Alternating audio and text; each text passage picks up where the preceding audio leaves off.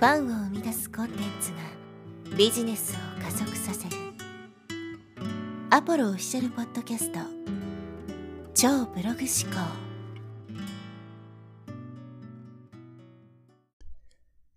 はい、えーこんにちは、ポロです、えー今日はですね、2つの違いを作れという話をしていきます。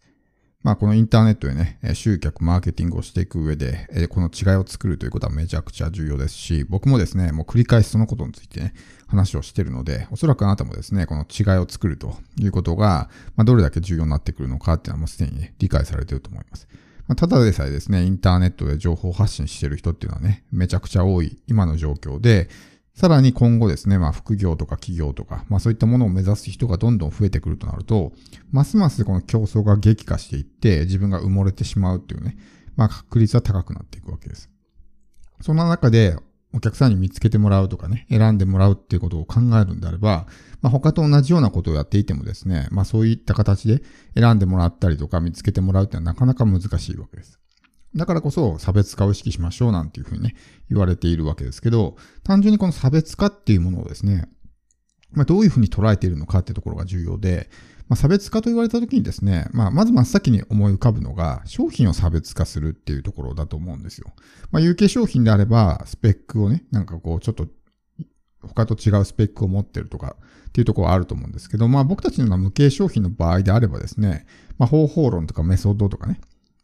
従来の商品はこういうメソッドだけど、私の商品はこういうね、ちょっとユニークなメソッドですみたいな感じで差別化したりとか。っていうところで、まあ商品自体を、まあ違いを作ろうとしてしまうことが多いと思うんです。で、もちろんそれってすごく重要ではあるんですけど、じゃあそれでね、うまくいくか、集客できるかっていうと、実はそういうわけではないんですよね。これなんでかっていうとですね、この違いというもの、今のこの商品の違いっていうところはですね、もうすでにある程度購入しようとしている人には刺さるんですよ。例えば自分がダイエットの商品を売っていて、ね、え私のメソッドはこういうメソッドで他と全然違いますっていうものをアピールしていた場合にですね、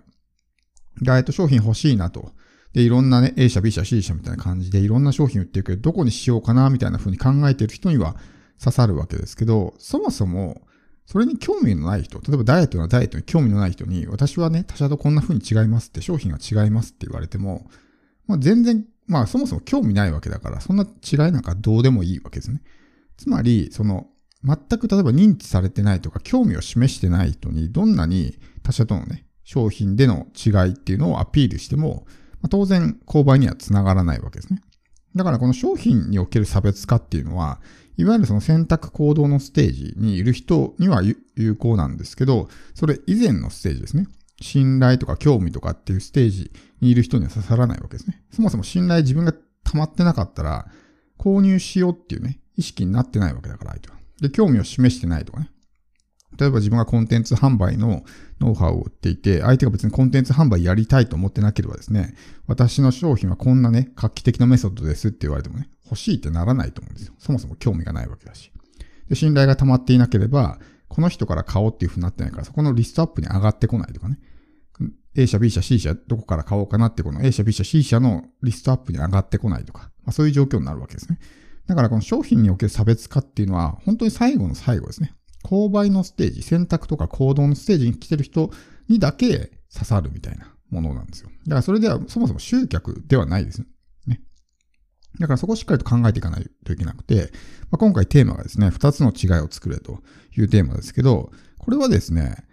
まあ商品としての違いがさっきの一つ目ですけど、二つ目はですね、存在としての違いですね。存在としての違い。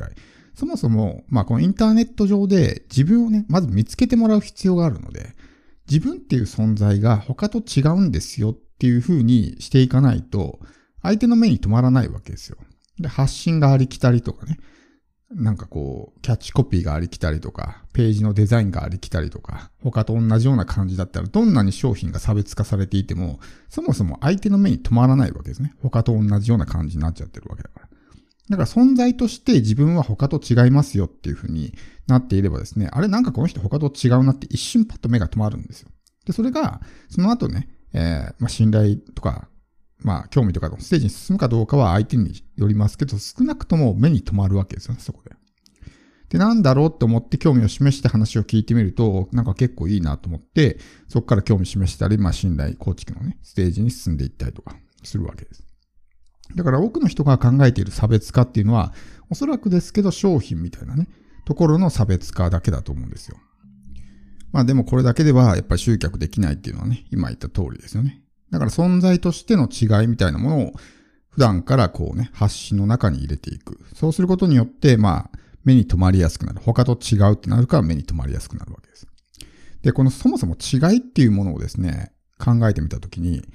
我々はですね、あ、これ他者と違うとかね、これ他の人と違うっていうふうに、まあ、売り手の立場だし、まあ、その道の専門家とかプロなんで、違いっていうのはわかるわけですけど、素人とかね、他人が見た時にその違いがわかるかっていう話なんですよ。これが結構ですね、ここの視点の違いというかね、見え方がやっぱその専門家と初心者、素人では全然違うというか、プロから見ると違いがあるんだけど、素人から見ると違いがわからないみたいなことってあるわけですよ。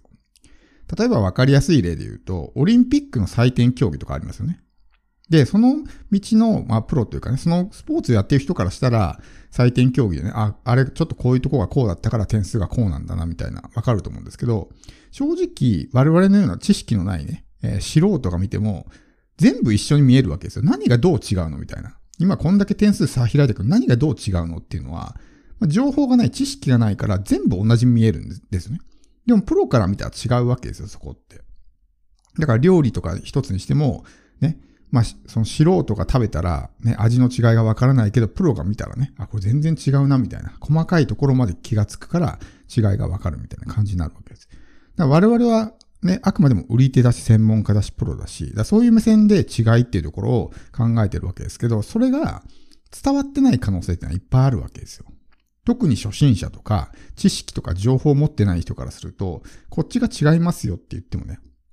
わからないんですよね、その違いが。だからそこの、まあ、こう、乖離というか、そこをしっかりと理解しておかないと、だ基本的にどういう風になるかっていうと、その分野の第一人者とか、まあ、トップランナーとかね、そういう人から買うっていう風になっちゃうわけですよ。例えばブログならブログで、ブログのインフルエンサーとか、めちゃくちゃ有名な人とかね、成果出してる人の情報をまず取りに行くわけですよ。だってこう、たくさん人がいるけど、誰をどう選んだらいいのかわかんないわけだから、とりあえず有名な人のね、情報を聞くみたいな感じになっちゃうわけですよ。だから違いがわからないんですね。そうすると実績の勝負とか、知名度の勝負になっちゃうわけですよ。僕自身も最初、ユーデミーで、まあ海外のね、講師の講座を買うときに、まあ例えば Facebook なら Facebook でパッと打ち込んだときに、いっぱい出てくるんですね、講座が。でも、何がどう違うのかよくわかんないし、講師もね、誰がいいのか悪いのかってわかんないわけですよ。だから、情報がない、知識がないからどうするかっていうと、とりあえずベストセラーのコースを買ったりとか、最高評価のコースを買ったりするわけです。